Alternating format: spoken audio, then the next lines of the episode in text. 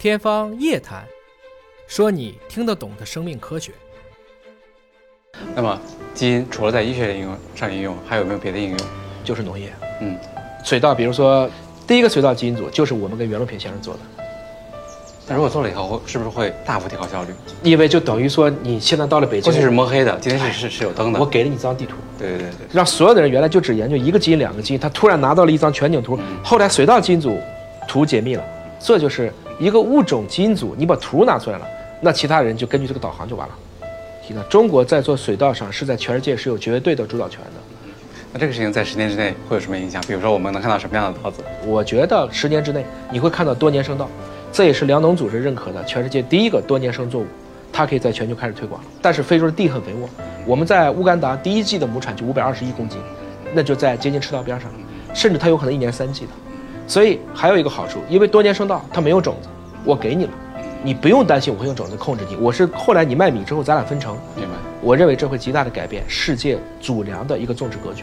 你要相信，我们今天在医学上投入的精力，或者是对人这个物种的研究，可能是已经是所有植物研究的一百倍都不止了。OK，拜登今年三月份专门出了一个法案，非常精准的把美国的一个国家战略，未来它四十万亿，它是怎么样一步一步的能够变成落地的量化指标，它的大量指标都是企业给的，都是企业，就这个要到多少钱，这个要到多少钱。我刚才说了幺三三幺幺那个事儿，他们要一千美金干嘛？我们现在提出来，能不能一千人民币干嘛？能不能一千人民币干？这么干才有可能真正让这个技术普及。你比如说青蒿素，原来青蒿素大家要种黄花蒿，然后你给它收过来，然后再去，现在不用，酵母表达就完了。把整个我算过一个账，把中国澳门全种上青蒿，可能就这么一个桌子一个发酵罐就够了。这叫生物制造。在基因测序这个领域上，我很负责任的说，我们领先，OK，因为有至少因为有华大有华大指导在。嗯嗯，他说一百美金基因组要到二零三零年，我们最大的竞争对手，而我今天已经实现了，我二月份。如果他不改他的指标，我现在至少领先他七年了。但是你说，在一个综合层面上，你比如说，我们还要考虑像基因编辑、转基因技术，包括合成生物学，这里边有非常多的点。我要说，中国是离美国最近的，但是整体实力，美国肯定比中国强。OK，因为美国有多家机构、多家产业机构、科研机构，它都很强，但中国离它是非常非常接近的，而且差得不远。